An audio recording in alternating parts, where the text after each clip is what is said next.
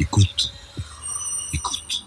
Bonjour, j'ai le plaisir de reprendre ces podcasts hebdomadaires et mon premier invité de l'année est Gérard Haro, que tout le monde connaît, ancien ambassadeur à New York, à Washington, donc auprès des Nations Unies et des États-Unis, euh, qui euh, est l'un des plus fins connaisseurs de la vie politique américaine. Gérard Haro, bonjour. Bonjour. Alors, euh, on, on, est là, on ouvre la saison avec euh, ce retrait américain d'Afghanistan qui tourne un peu à la catastrophe. Est-ce que c'est vraiment une perte majeure de crédibilité pour les États-Unis? Alors, ce qui vient d'arriver euh, en Afghanistan soulève énormément de questions et, mérite beaucoup de réflexions euh, depuis l'usage de la force à notre époque, euh, l'universalité des, des, droits de l'homme, etc., etc. Et évidemment, nous assistons avec une certaine, je dirais, une certaine logique à une réflexion sur l'avenir de la puissance américaine. Alors, je voudrais commencer d'abord par un peu par un, peu de théorie des internationales, de crédibilité. Euh, qu'on utilise à tort et à travers. Il se trouve que je, je vais publier au mois d'octobre un livre sur Henry Kissinger, et c'était la crédibilité qui était déjà invoquée par Henry Kissinger pour justifier l'engagement américain au Vietnam. Et il a présenté cette explication au général de Gaulle en 1969, et le général de Gaulle lui a répondu, mais non, au contraire, votre crédibilité serait accrue si vous vous retiriez du Vietnam, ce qui serait une manière de prouver que vous savez hiérarchiser entre vos intérêts essentiels et vos intérêts périphériques euh, de manière absolue, eh bien, on va faire, euh, d'une certaine manière, on va faire la guerre pour n'importe quel, euh, n'importe, n'importe quel sujet. Donc, le vrai sujet pour la crédibilité américaine était est-ce que l'Afghanistan était un sujet essentiel? À l'évidence, non. Euh, comme le Vietnam, d'ailleurs. Et la vraie question est pourquoi est-ce que les Américains se sont laissés embarquer dans cette galère? Mais si on regarde la puissance américaine, ces piliers sont toujours là. Ils n'ont absolument pas été, ils n'ont absolument pas été atteints. La patate chaude de l'Afghanistan a été transmise euh, la Russie, l'Iran, qui sont absolument vérolés par le trafic de drogue provenant euh, de l'Afghanistan, le Pakistan, la Chine, qui peuvent être inquiets du terrorisme, euh, etc.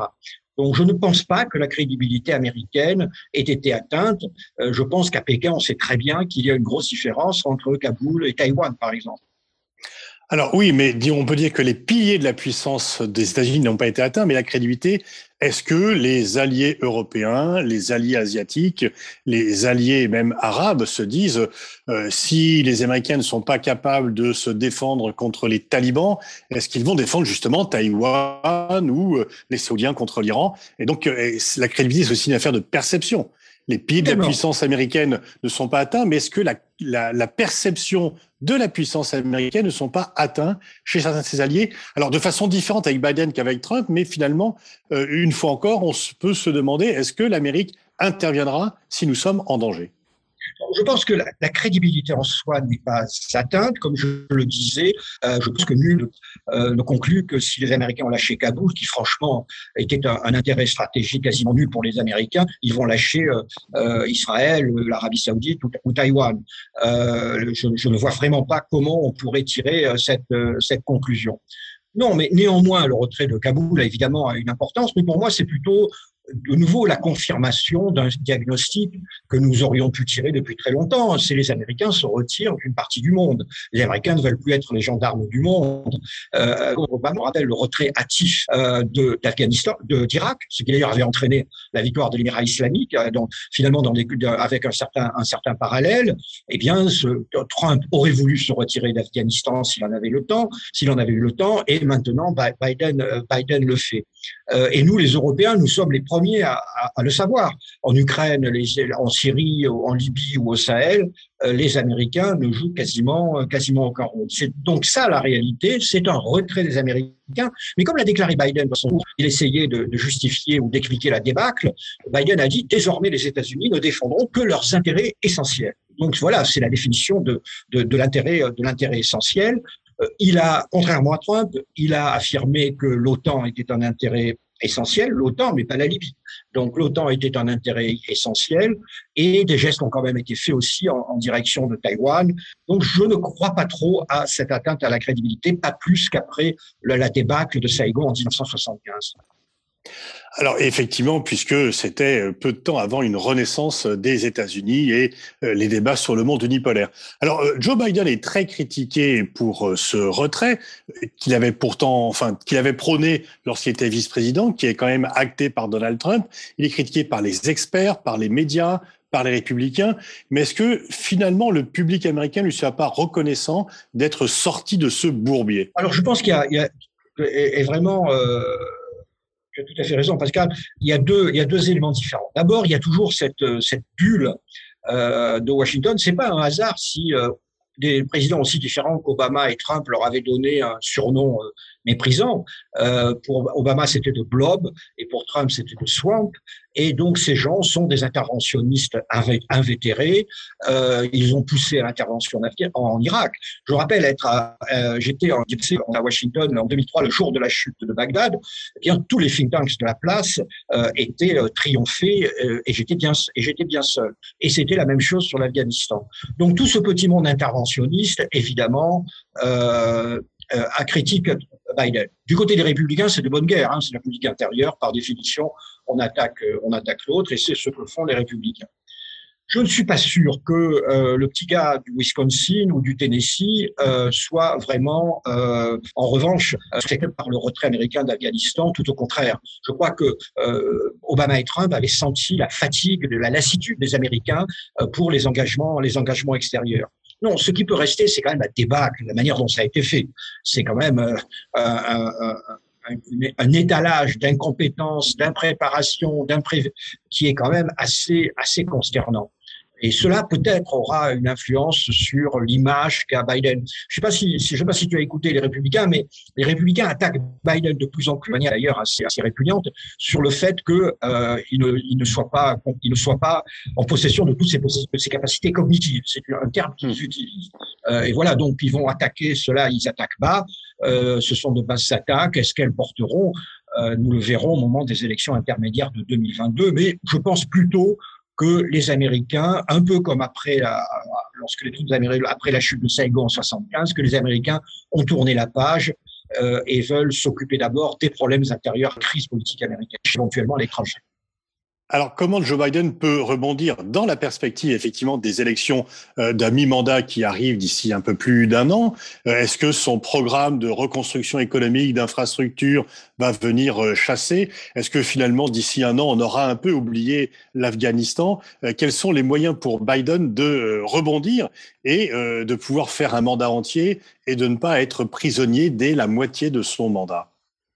Je crois que la réponse est, est, est claire. Hein, euh, Est-ce que la reprise économique pour le moment est assez, euh, va, est assez forte, comme chez nous d'ailleurs?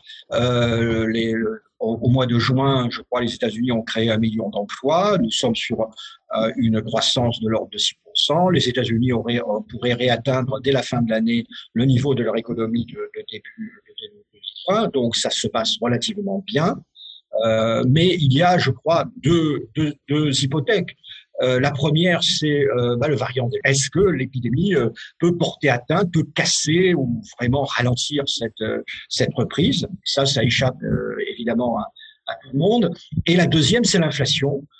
parce que il y a un débat d'économistes aux États-Unis à l'heure actuelle sur le thème du, que les, les euh, les relances budgétaires qui ont été faites, qui ont été faites aussi bien par Trump que, que Obama, que, que, Biden, ça correspond quand même à l'injection de près de 15% de, de, de, PIB dans l'économie. Et ça, c'est une offre et une pas, pas euh, excusez-moi, une demande. Or, l'offre n'a pas cru dans la même proportion. Et donc, il y a beaucoup d'économistes qui disent l'inflation va repartir. Alors l'inflation repart, les partisans de Biden, mais aussi le Fed, hein, qui, dont, le, le, dont, le, président a été nommé par Trump, disent ce ne sera qu'une bref, un bref épisode de l'inflation. Mais c'est évident que si en novembre 2022 euh, l'inflation se poursuit, ce sera également un élément qui peut jouer pour, euh, contre Biden. Donc voilà, le résultat, euh, ça va la reprise de l'économie. Comment et si le pays sort enfin euh, de, de l'ornière du Covid? Alors, tu parlais tout à l'heure de la communauté stratégique du milieu des think tanks qui sont euh, en fait par nature interventionnistes. Et, et d'ailleurs, ils étaient, comme tu l'as dit, ils ont poussé à la guerre d'Irak, ils ont poussé à l'intervention, euh, ils ont en Afghanistan, ils ont euh, critiqué Obama pour ne s'être pas engagé en Libye. Euh, Est-ce que après tous ces échecs, ils peuvent conserver une crédibilité? Je, je, dois que lorsque j'étais en poste à Washington, j'étais assez euh, consterné de constater qu'il n'y avait pas eu absolument pas eu d'exercice de, euh, je dirais, d'auto euh, d'auto-examen, euh, d'introspection en ce qui concerne, par exemple, l'Irak.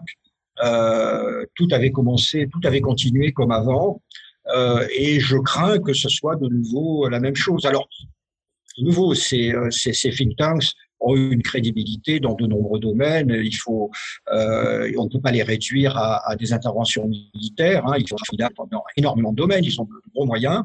Mais c'est vrai que euh, je considère qu'il y a qu'il y a là une, que, tu poses une vraie question et je ne suis pas sûr que qu'ils entendent cette question.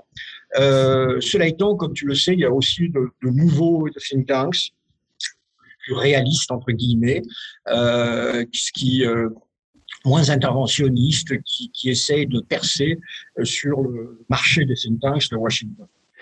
Euh, on pourrait aussi s'interroger sur le Pentagone, puisque euh, le Pentagone avait recommandé à Obama une montée, non pas un retrait, mais un surge, une montée en puissance des effectifs. Le Pentagone, c'était Biden s'était opposé au Pentagone en 2009 lorsqu'il était vice-président sur le retrait. Là, je veux dire, la, la, faillite du retrait, c'est quand même aussi l'organisation du Pentagone, cette lourde machine euh, multimilliardaire qui n'a pas été capable à la fois d'anticiper politiquement son retrait et de l'organiser matériellement.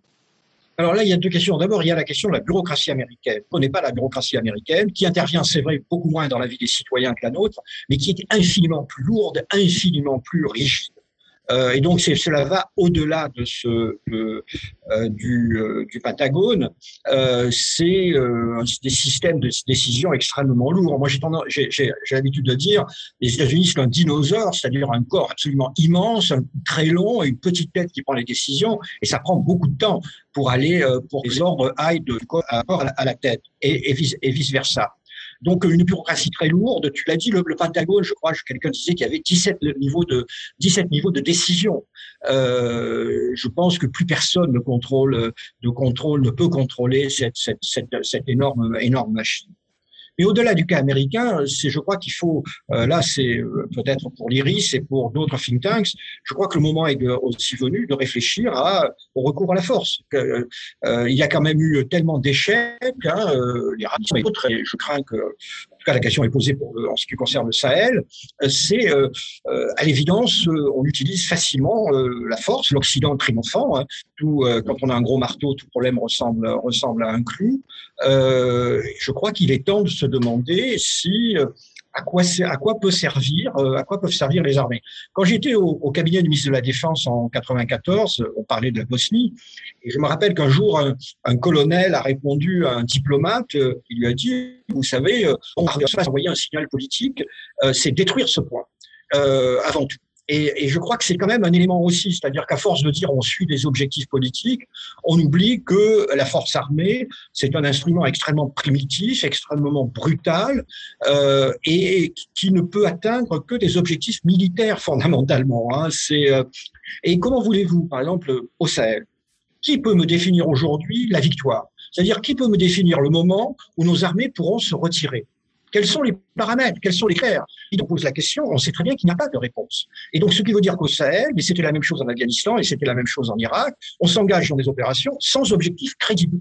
Et, euh, et cela, en, cela, en cela, déjà, euh, la question devrait être posée. Donc, je crois que euh, il se serait bien de réfléchir un petit peu à quoi sert la force et peut-être de rappeler les diplomates. De rappeler peut-être euh, la nécessité de, de négocier, euh, ce qui veut dire aussi de oublier le manichéisme, euh, l'émotion qui, qui, nous envahit parfois légitimement. Parfois, les aliments sont horribles, nul ne les défendra, euh, mais il faut leur parler. Qu'est-ce que voulez-vous faire d'autre? On a essayé de les tuer pendant 20 ans, et ils ont bien survécu.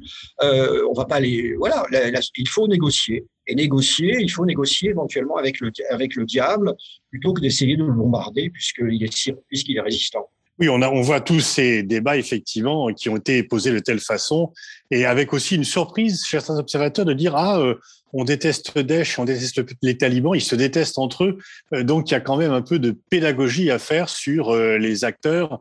Et est-ce que finalement ces jugements moraux, on ne négocie pas avec les talibans, ne deviennent pas à force amoraux, puisqu'ils empêchent euh, finalement d'améliorer les situations?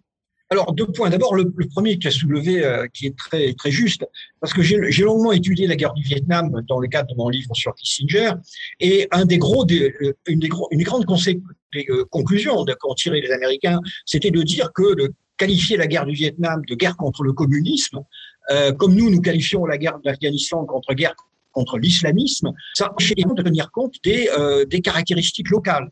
Euh, du fait que bah, les Nord-Vietnamiens, euh, euh, c'était peut-être moins des communistes que des patriotes qui voulaient lutter pour la libération de leur territoire, et que du côté des talibans, en réalité, il y a des dynamiques locales qui sont infiniment complexes et dont on doit, dont, dont, on doit tenir compte. et donc, je dirais qu'au Sahel, c'est sans doute la même chose. Hein. le Sahel, dire on lutte contre le terrorisme, encore, encore une sorte de cadre ça nous empêche de savoir que le nord du Mali se divise entre euh, de multiples ethnies qui n'ont cessé de se battre depuis maintenant des siècles, et en tout cas au moins depuis l'indépendance. Et donc euh, que les, réalités locales ont une importance et que lorsqu'il y a des réalités locales, il vaut mieux que ce soit les acteurs locaux qui les euh, naturellement qui agissent. Et, donc, Pascal, tu as, tu as, levé, tu as aussi euh, posé une deuxième question qui est, pertinente, la question moralisme-amoralisme. Euh, ceux qui condamnent euh, l'amoralisme les talibans, et c'est vrai qu'il est difficile de défendre, euh, oublient quand même que euh, nous avons conduit pendant 20 ans une guerre en Afghanistan. Une guerre, ce n'est pas un mot euh, abstrait. Euh, c'est plus de 100, 120 000, 130 000 morts. C'est des millions de déplacés. Et donc, c'est des souffrances aux dépens des populations civiles. Euh, et donc, je crois que lorsque on, réfléchit en termes de, de morale, on doit défendre en particulier cette valeur, cette valeur quasiment suprême, qui est la valeur de la paix. Euh, guerre doit être strictement limitée aux guerres défensives, aux guerres indispensables. La guerre ne doit pas être un instrument des relations internationales.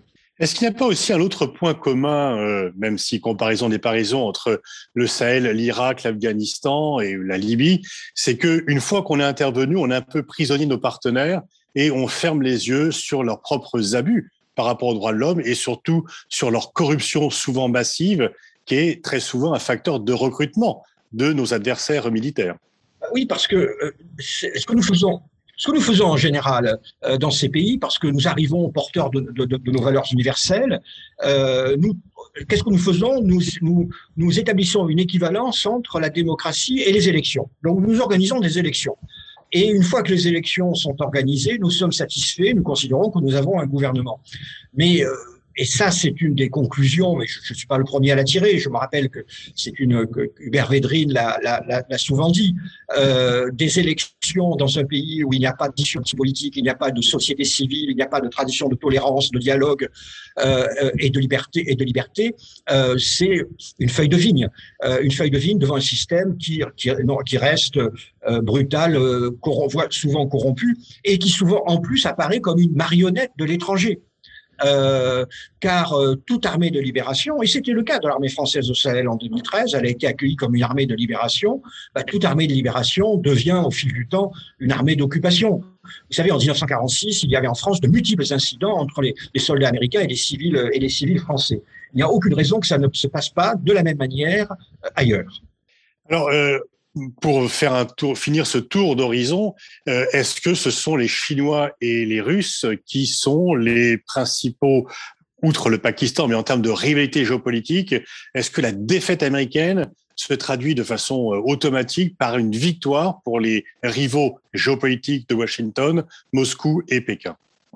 Honnêtement, euh, je ne le pense pas. Je crois que l'erreur des, des, des, des, Britanniques au XIXe siècle, des, euh, Soviétiques, puis des Américains, c'est d'oublier que, que, certains que le destin géopolitique de, de l'Afghanistan, c'est d'être un, un, un, État tampon c'est-à-dire un État tampon entre les grandes zones culturelles, politiques, euh, iraniennes, euh, euh d'Asie centrale, chinoise, etc. Et que donc euh, l'Afghanistan par ailleurs, et participer à n'importe quelle entreprise de, pénétration. Euh, et donc, si les Russes et les Chinois essayent euh, de jouer un rôle un peu trop intrusif en Afghanistan, ben, ils n'y parviendront pas. Ils échoueront comme, comme, comme les autres. je crois que les Russes et les Chinois qui ne sont pas embarrassés par, les idées de nos valeurs, eh bien, sont en train de tirer les leçons de l'évidence. Les talibans ont gagné et ils essayent de nouer des relations avec, avec ces talibans. Mais vous savez, je vois mal euh, l'Afghanistan dans la sphère d'influence de la Chine ou dans la sphère d'influence euh, de la Russie ou dans la sphère d'influence de, de, de quiconque.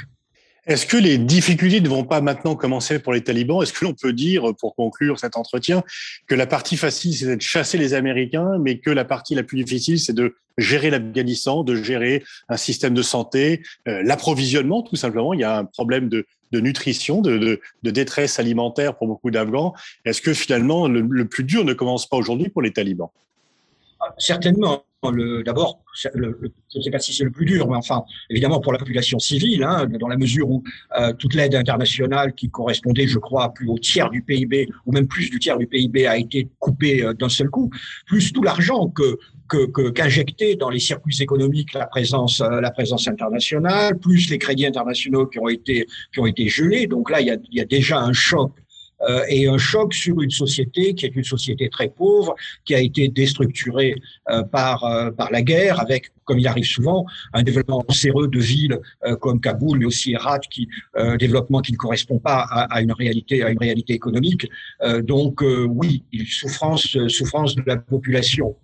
Par ailleurs, la question, le, le, comme on le voit avec les attentats autour de l'aéroport, euh, les talibans ont des ennemis hein, euh, et des, ennemis qui vont devoir euh, vont devoir combattre. Et la question se pose. On, de cette victoire tellement rapide et notamment tellement rapide dans des zones qui, le, qui leur étaient jusque-là des zones qui leur étaient plutôt imperméables, des zones qui n'étaient pas des zones pashtunes. Est-ce que c'est une victoire définitive ou est-ce qu'on ne va pas revoir réapparaître les seigneurs de la guerre du Nord? Euh, C'est ce qu'essaye de faire le fils Massoud. Est-ce que d'autres euh, essaieront, essaieront de le faire? Ou est-ce que, ce qui est, serait intéressant aussi de voir, c'est une leçon pour le Sahel, est-ce que la, la lutte contre les Américains n'a pas unifié finalement euh, les Afghans sous le drapeau euh, des talibans, ce qui n'était pas le cas en, en 2001. Oui, euh, la situation intérieure d'Afghanistan est loin d'être, je crains, les souffrances des Afghans sont loin d'être terminées. Merci Gérard Roux pour ce tour d'horizon. Merci d'avoir accepté d'être le premier invité de cette saison 5 de Comprendre le monde. Et on attend donc avec impatience la sortie de votre livre sur Henry Kissinger. Merci, au revoir.